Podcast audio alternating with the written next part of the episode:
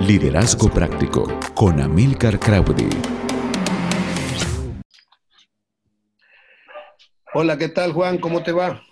Hola, muy bien, apóstol. Mucho gusto estar por acá conectado con usted. Bueno, aquí en esta nueva edición y desde este nuevo tiempo a través de Zoom, tratando de hacer este tiempo junto contigo con el cual podamos equipar o, o podamos traerle luz y claridad a alguien más que nos pueda ver en estos días. Gracias de verdad por sacar un poco de tu tiempo y que juntos podamos ser de ayuda para alguien en medio de las naciones y aún en nuestro entorno. Así es, muy importante porque este tiempo algo se salió del control de uno, pero hay otras cosas que sí están en control de uno. Algo nos tomó por sorpresa, como que nadie se lo esperaba. No hay un experto que diga, yo sabía que esto iba a suceder. Hace unos meses nadie todos estábamos, la economía va avanzando, eh, los mercados están subiendo y, y vemos de repente un giro. Sí, realmente qué bonito es escuchar la gente que planificó, la gente que estaba expandiendo su negocio, otros los vimos abriendo nuevos mercados, nuevos locales, eh, trayendo innovación a sus negocios.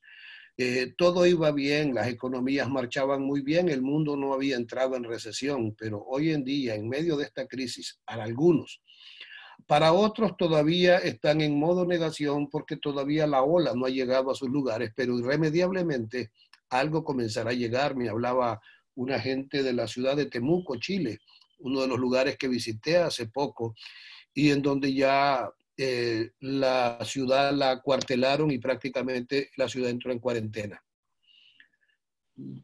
Y ese, y ese modo negación es peligroso, porque uno dice, como, como que historia de quién movió mi queso, aquí estaba y aquí tiene que mantenerse, y nos resistimos a hacer los ajustes, a hacer los cambios, y aquí el nicaragüense, por ejemplo, tiene esa, esa, esa, esa forma como divertida, de todo hacer una broma, hacer un chiste, vemos los memes llenando, pero quizás eso hasta esté siendo una forma de, negar, de, callar todo el sonido, decir, no, no quiero saber nada, y hacer como, como el avestruz, meter la cabeza en la arena y no saber lo que está pasando. Sí, el modo negación es peligroso. El modo también paralizarse por el miedo es extremadamente peligroso. Los dos, ¿cómo puedo hacer para hacer del miedo, del temor, un aliado en medio de lo que vivo, porque el miedo nos paraliza a veces, pero también el miedo o el temor nos puede hacer tomar algunas eh, medidas que puedan preservar nuestras vidas, las de nuestra familia, y aún nos puedan ayudar a sostener económicamente nuestro negocio, nuestro emprendimiento o cuidar ese ingreso o los pocos recursos que hoy tenemos. Y, es tan importante porque la pregunta es, ¿cuáles son mis opciones en este momento? ¿Para dónde voy? ¿Con qué cuento? No es, eh, porque si, si todavía estamos en modo negación, pensamos seguir haciendo negocios de la misma manera. Y quizás ya no nos dimos cuenta que el mercado cambió. El tema hoy relevante es cómo ayudo a las personas cómo extiendo una mano hacia ellos. Y, y como usted decía, paralizarse es uno de los, de, de, los resultados del pánico. Ahora, ¿cómo puedo utilizar ese pánico de una manera positiva? ¿Ok? ¿Dónde te encuentras hoy? ¿Y cuáles son los ajustes que tengo que hacer en este momento? Porque más adelante, ¿qué decisiones me hubiera gustado tomar? Imagínate pero, pero utilizando para bien, imagínate que está pasando varias cosas tres veces peor, cinco veces peor que cómo te encuentras ahorita, porque la ola apenas está empezando, especialmente aquí en Nicaragua. Vemos, vemos Estados Unidos que hoy amaneció diciendo es uno de los países que tiene más personas con el virus. Sí, realmente es, yo creo que uno de los primeros pasos que debe de hacer eh, la familia es principalmente los que son la cabeza de la familia, es hacer como un autoexamen, un análisis, dónde estoy exactamente, qué recursos tengo, cómo estoy de provisión, si hoy decretaran una cuarentena en mi vecindario, cuánto tiempo podríamos sobrevivir o podríamos tener alimentos. ¿Qué tipo de alimentos me son necesarios? Al menos en la, en la canasta básica nicaragüense es muy sencilla arroz, frijoles, azúcar, aceite, eh, podría ser alguna avena, algún cereal para, para, los refrescos, pero otras naciones son un poco más complejas, pero el nicaragüense eh, en ese aspecto, pero ¿qué es lo que tú como ser humano, como persona, debes de aprovisionar? Porque hay gente que está comprando grandes cantidades de pan, otros están comprando eh, grandes cantidades de de alimentos que realmente no le van a ayudar en este tiempo. Ahora, hay muchas voces que te pueden hablar, hay mucha gente que te pueden dar distintos temas. El nutricionista te puede dar algunos tips, pero el del supermercado te dice, lleve esto. O el de la tienda cercana dice, por favor, compre esto otro. Cada quien tratando de vender lo que tiene, pero nosotros como familia es regresar al hogar, regresar a la intimidad y poder redefinir qué es lo que realmente debo de comprar, qué es lo que realmente debo de adquirir en este tiempo y que puedo catalogar como una urgencia, donde también puedo almacenar esto para evitar que, como ya tenemos suficiente provisión en casa, se convierta en un festín y en tres, cuatro días nos comamos la provisión que habíamos hecho para una cantidad de tiempo mayor. Así es, e, en realidad en este tiempo muchas soluciones van a salir a luz pero es guardar nuestra mente, guardar nuestro corazón, porque ¿cómo mantenemos paz? No, no es caminar en ignorancia, es mantén la fe, pero camina en sabiduría. Porque muchas veces lo que queremos hacer es, sí, la fe, la fe, y no es que estamos siendo negativos, no es que estamos siendo pesimistas, quisiéramos que esto no nos hubiera llegado, quisiéramos que esto no, no estuviera sucediendo en nuestras naciones, pero es un tiempo de tomar sabiduría, de cuáles son mis opciones, cuáles son las cosas que yo tengo que hacer, prepararme. Porque si, si estamos caminando en ignorancia, sufriremos daño. En, en, en, negación también, que es una de las palabras clave. Otros, se congelan, se quedan paralizados y otros dicen, tengo ganas de salir corriendo. Pero ¿hacia dónde vas a correr? Ahí está el tema. Cuando hablamos de voy a salir corriendo, ¿hacia dónde voy a correr? Si estoy en modo negación, tarde o temprano alguien te va a pegar dos cachetadas y te va a despertar. El tema es qué debo de hacer hoy, cómo lo debo de hacer, quiénes son mis aliados, con quiénes me debo de aliar en este tiempo, quiénes serán los hombres que en sabiduría o en estrategia estarán cerca mío, con quienes deberé de mantener una comunicación fluida en este tiempo para poderlo hacer.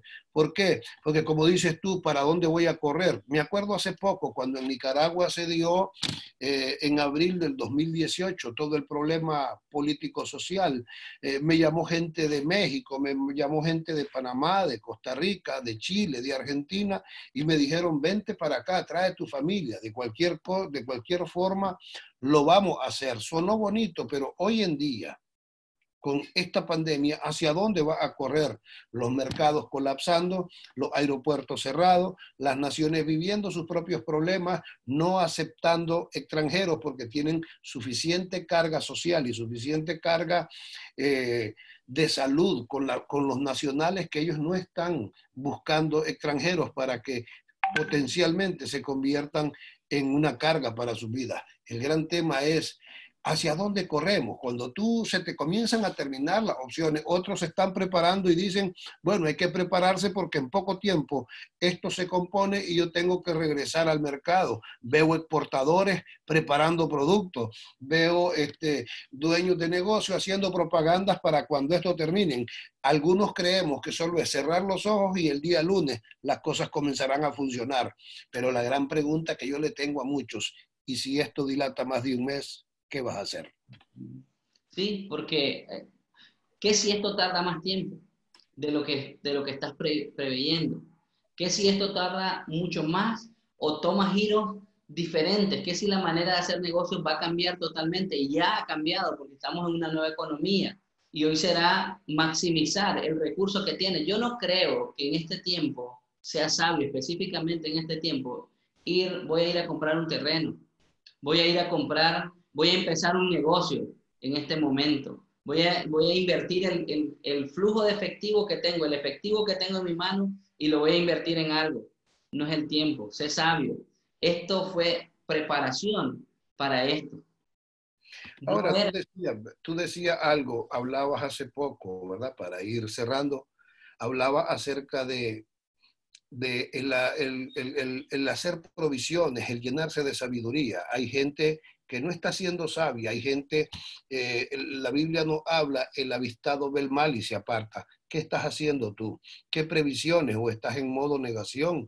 o como hay algunas autoridades que hasta se han estado burlando de la persona que anda una mascarilla, otros están haciendo mofa y hay algunos más allá aún creyentes que están haciendo reuniones con 30, 40, 50, 100 personas, no se han dado cuenta que eh, la nicaragüense que murió en, España eh, eh, había estado en una reunión y se contagió su familia y hoy esa pastora ya no está en esta tierra. No podemos ver que en Francia alguien hizo una reunión para 2.000 personas y hay como 800 personas infectadas de esa reunión. Otros están culpando en Corea a Yonggi Cho porque en la reunión de su iglesia dicen que ahí se contaminó una cantidad fuerte de personas. No pongamos en manos de las autoridades de nuestras naciones el, la ocasión o el punto para que nos agredan o para que nos vayan a cerrar una reunión. Todo porque no buscamos la forma, la manera de hacer las reuniones sin exponer a la gente. ¿Por qué? Porque estamos muy enfocados en que todo gira alrededor del templo y no girar alrededor ni de Dios ni del trabajo en comunidad. ¿Qué piensas? Así es, hay un área donde tiene la palabra la responsabilidad. ¿Cuál es mi responsabilidad? Así como usted mencionaba hace días en uno de los audios, de los videos, es la responsabilidad de tu, de tu hogar, de tu familia. Tú, tú eres responsable por eso. En primer lugar, es la prioridad número uno y luego ayudar a los vecinos, ayudar a las personas, pero miramos en este tiempo que no es para llenarte de desesperanza, porque algo que tenemos que saber es que esto a Dios no lo tomó por sorpresa. Esto más bien Dios va a ser glorificado en esto, pero tenemos que ser sabios, porque como usted mencionaba, ese, ese pasaje que dice, el avisado ve el mal y toma precauciones, dice otra versión, pero el necio viene y él dice, no, no es nada, es una gripe, esto va a durar menos tiempo y después recibe el daño. O la corrección, ¿verdad? La corrección y termina echándole la culpa a Dios. Claro, yo creo que es un buen tiempo para que la gente pueda tomar algunas previsiones en su vida. Me gusta conversar contigo porque uno aprende, porque eh, en la multitud de consejos hay sabiduría y que juntos podamos traer un poco de alegría o un poco de esperanza a la gente. Yo creo que como Latinoamérica y en especial como nicaragüenses estamos hechos para más y que todo esto lo que va a hacer es que nos unamos más, que nos volvamos más unidos, más sinceros, que dejemos nuestras diferencias a un lado y por este tiempo busquemos cómo eh, ser un poco más unidos y cuidadosos aún en nuestra salud para lo que sigue, porque realmente el panorama no es el mejor para ninguno de nosotros. Sí, así es. Entonces tomemos las precauciones necesarias, sigamos y escuchemos las voces, pero de, de, calificadas. No es todas las voces que estamos oyendo, porque muchas veces el temor querrá apropiarse, querrá tomar tu vida, querrá tomar mi vida y nos querrá mover muchas veces y decir, no te muevas, mejor quédate ahí paralizado, sal huyendo o o la otra es niega todo, nada está sucediendo. No, no es cierto. Tomemos las precauciones necesarias. Muy bien, Juan, muchas gracias, de verdad, gracias por tu tiempo, gracias para porque juntos podamos hacer esto y poder seguir ayudando. Yo creo que deberemos de seguir conversando y tocar temas específicos para poder ayudar a la gente y por eso también instamos a cada uno que nos escriban que nos puedan decir qué les gustaría, acerca de qué les gustaría que les hablemos, que conversemos. Tenemos algunos temas que yo creo que serán de mucho interés para cada uno de ustedes. Así es que de verdad, Juan, despídete de la gente. Bueno, muchas gracias a cada uno y sabemos que en este tiempo estamos siendo posicionados para poder edificar tu vida, para poder darte herramientas. A veces quizás solo será una manera diferente de ver las cosas, porque cuando estamos en el cuadro, en el panorama, y tú dices, no, todo está bien, pero quizás alguien que te está viendo a la distancia dice, espera, aquí hay que hacer un ajuste. Así que esa es la función, queremos ayudarte a que tomes las precauciones y que avances y que seas posicionado para lo mejor que, que vendrá. Muy bien. Gracias a todos, gracias a los que nos ven y estaremos esperando sus comentarios. Un abrazo a la distancia. Ahora estás listo para triunfar. Escríbenos al WhatsApp 8455 8559 o búscanos en Facebook como Amilcar Crowdy y vive un liderazgo práctico.